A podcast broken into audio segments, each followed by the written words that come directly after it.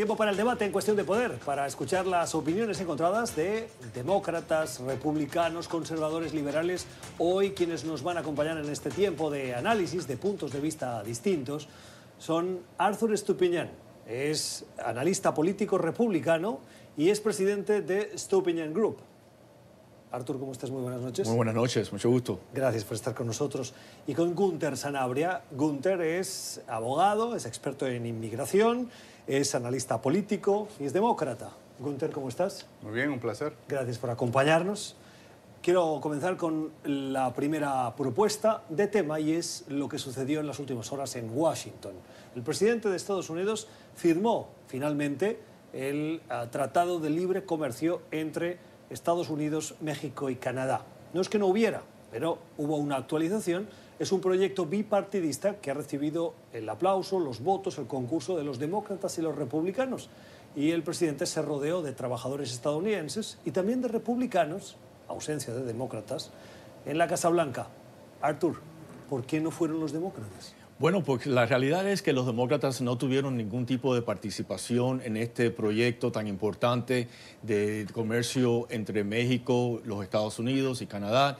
Y es lamentable porque los, los, demócratas no se han concentrado en ningún tipo de legislación, solamente en tratar de, que en este juicio político, en tratar de señalar eh, colisión entre los Estados Unidos y Rusia por el presidente Trump. Eh, es decir, eh, el presidente Trump ha tenido éxito con la economía, menos desempleo con los hispanos, afroamericanos, etcétera, porque él ha trabajado eh, muy bien con los republicanos del Congreso y los demócratas han estado ausentes, desafortunadamente. Pero sin el voto de los demócratas en la Cámara de Representantes no hubiera sido posible avanzar con ese tratado de libre comercio. Así es, y finalmente... Por lo tanto, sí han participado. Bueno, participaron con un voto de sí después de, de cuánto tiempo estuvieron dilatando este proceso, porque ya este proceso ha estado vigente eh, seis meses, siete meses, y los demócratas no, no habían actuado. ¿No actuaron los demócratas? No, no, vamos a, vamos a corregir los hechos aquí. Una, eh, para empezar, esta es la versión número 5 o 6 de Donald Trump de tratar de... ¿Qué hicieron los demócratas? De invalidar, voy a llegar a eso, de invalidar NAFTA, que fue un, un, convenio que llevaba muchísimos años trabajando para todos los tres países, pero llegamos a una parte en la que Donald Trump no entendía lo que eso significaba y su, primero, su primer atentado no funcionó. Gracias a los demócratas que empezamos a hablar de leyes laborales, protección laboral, es que Donald Trump encuentra una solución a este nuevo convenio para que los demócratas lo aprueben. Y no hay que olvidarse que esto se basa en la industria automotriz. Gracias, a, gracias a los eso. demócratas, los, trabajo, los trabajadores norteamericanos perdieron miles de trabajos. Gracias al presidente Trump han regresado esos trabajos a Perdón, los Estados Unidos. Pero hemos pedido que regrese la industria automotriz a los Estados Unidos. Y lo que ha hecho Trump no es arreglar dentro el, el, la industria doméstica, sino lo que está haciendo es empeorar. Él va a empeorar la industria doméstica en México. Y le digo a México que se cuide. Porque todas México, las pero él es americano. Todas las, todos los,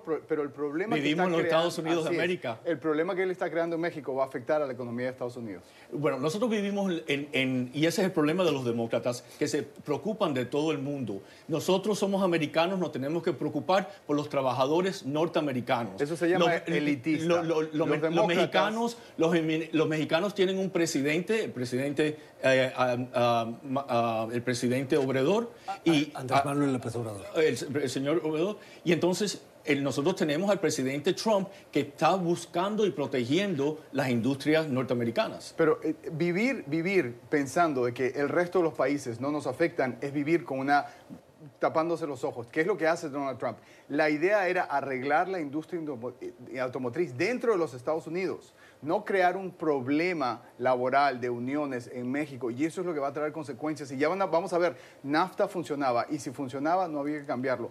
Este, este nuevo NAFTA convenio... No funcionaba, bueno. no funcionaba. Y así lo vemos que muchas eh, corporaciones y fábricas norteamericanas que estaban en México han regresado a los Estados Unidos. NAFTA fue apoyado por los republicanos, perdón, pero Mitt Romney, Bush y un montón de republicanos Hubo apoyó mucho, NAFTA muchos problemas. muchos años.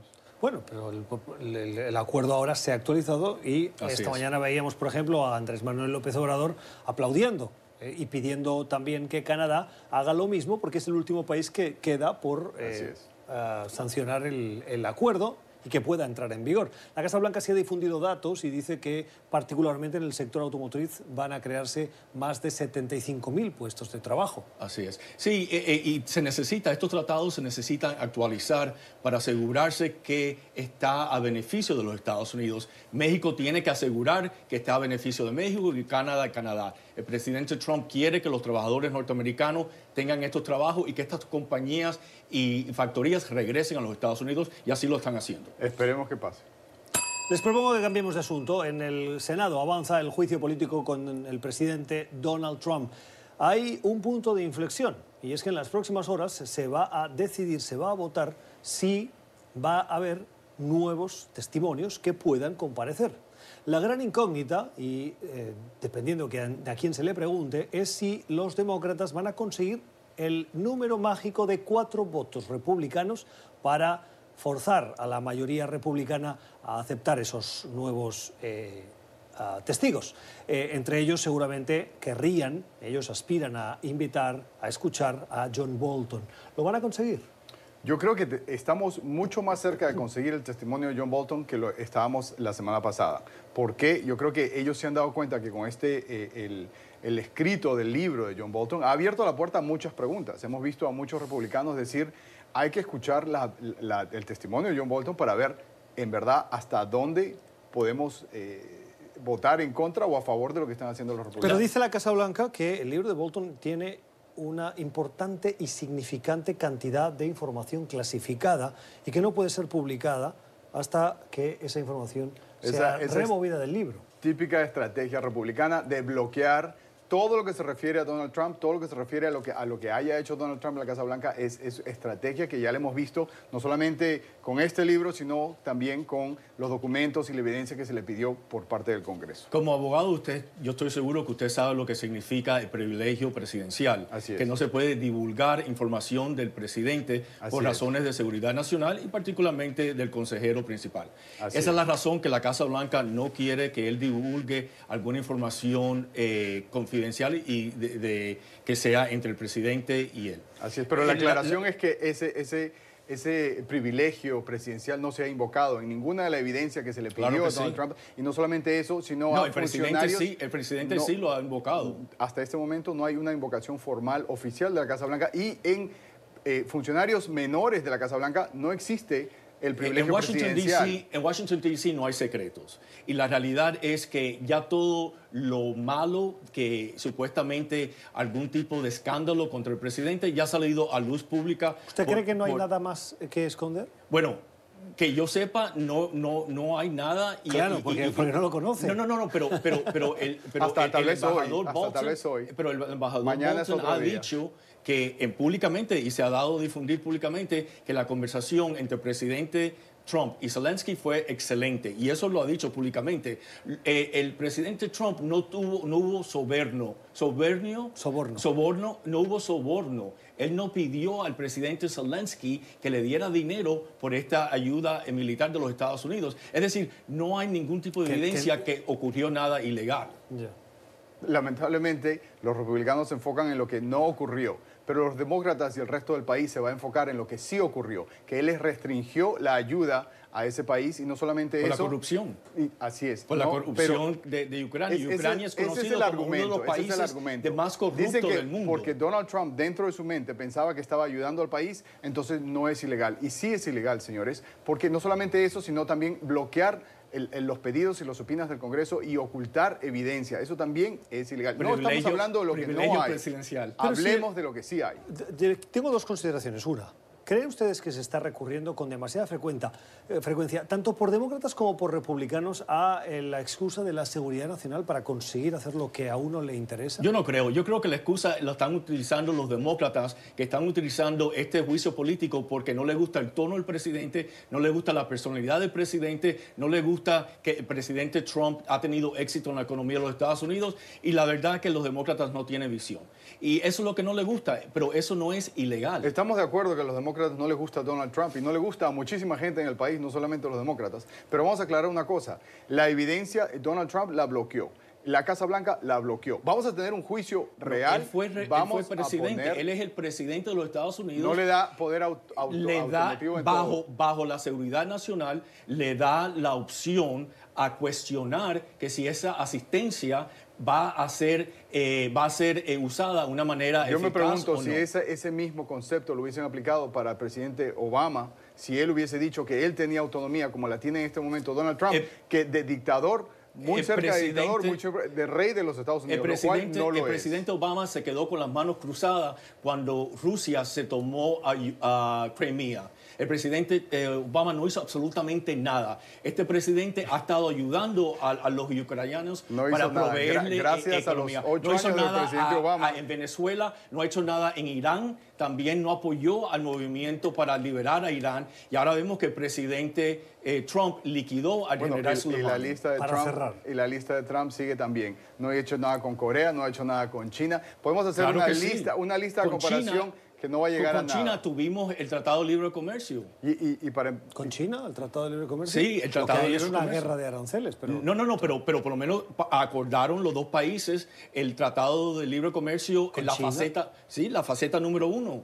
Que, que- Ah, pero no ha llegado fue- a concretarse. no, pero, No, no, no, no lo ha que llegado. hubo fue la- el acuerdo de una primera fase El de acuerdo, entendimiento, pero- perdón. pero, no es un tratado de libre no, comercio. no, no, correctamente, pero, Ah, pero, pero por lo menos los, eh, se- el tono de esa discusión, de esa guerra, ha disminuido y tenemos 250 billones de dólares en los Estados Unidos más Y- y- que, que- que- que- no teníamos antes. Volviendo al por- tema de TEMEC, los impuestos. no se ha considerado lo que va a hacer China con respecto al acuerdo de TEMEC. Vamos a ver qué pasa cuando China responda a ese Pe- Pero por lo menos el presidente Trump sí llegó a ese acuerdo, perdón, eh, técnicamente es un acuerdo que es todo el mundo lo está celebrando. Sí, porque le rebaja la tensión entre los dos países Exacto. de una guerra comercial que son a que afecta a las dos principales economías del mundo y que Así por lo tanto tiene ramificaciones más allá de las economías nacionales de estos dos países. Antes de terminar, quedan tres días para las, eh, los caucus de Iowa, el inicio de la carrera de primarias y lo que dicen las encuestas, las medias nacionales que realiza Real Clear Politics, es que Sanders está por encima de Joe Biden. Poco a poco Sanders ha ido subiendo, tiene el 23,8% de intención de voto, seguido de un Biden con un 20, Buttigieg con un 15 y Elizabeth Warren con un 14. Y de allí para abajo el resto de candidatos. ¿Quién cree que va a ser el gran ganador de esos eh, caucus? Bueno, como republicano, yo ojalá que, gane el senador ah, Bernie Sanders, porque él es no solamente socialista, pero en su corazón él es comunista. Y el pueblo americano no está dispuesto a elegir a un comunista como presidente de los Estados Unidos. Así que como republicano, ojalá que gane a Sanders. ¿Usted está muy seguro de que, Bill, eh, de que yo, em, Bernie Sanders no tiene opciones?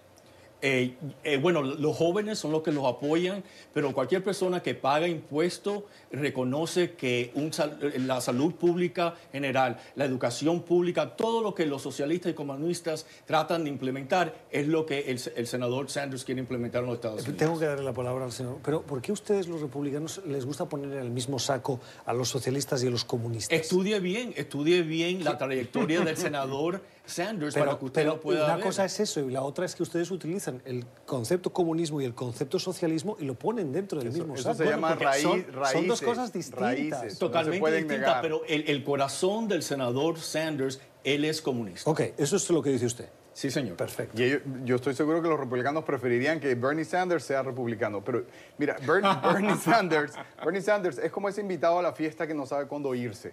¿ok? Lamentablemente lo hizo en las últimas elecciones y ahora lo está haciendo de Pero, pero nuevo. si está encima en las encuestas de los Biden, demócratas. P- pero eso no quiere decir que vaya a ser elegido, porque lo- los que estamos apoyando a Claro Biden.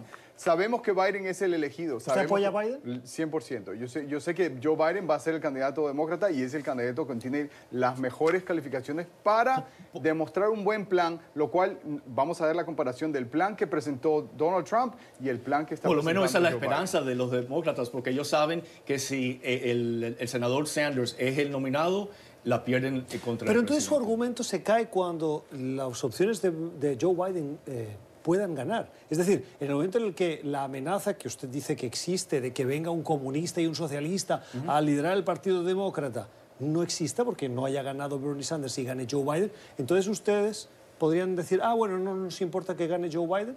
Bueno, Joe Biden es, mientras que se sabe más y más, ahora hay un otro libro que fue publicado que dice no solamente el hijo Hunter Biden es corrupto, pero tiene un hermano que también está en corrupción, tiene otros familiares, todos se han vuelto multimillonarios y, ah, y el pueblo americano va a conocer todo eso. Así que que venga, si, el, si su candidato gana, pues yo, estoy seguro que el presidente Trump lo va a, le va a ganar fácilmente. Yo quiero decirle que convertirse en multimillonario en Estados Unidos es una cosa buena.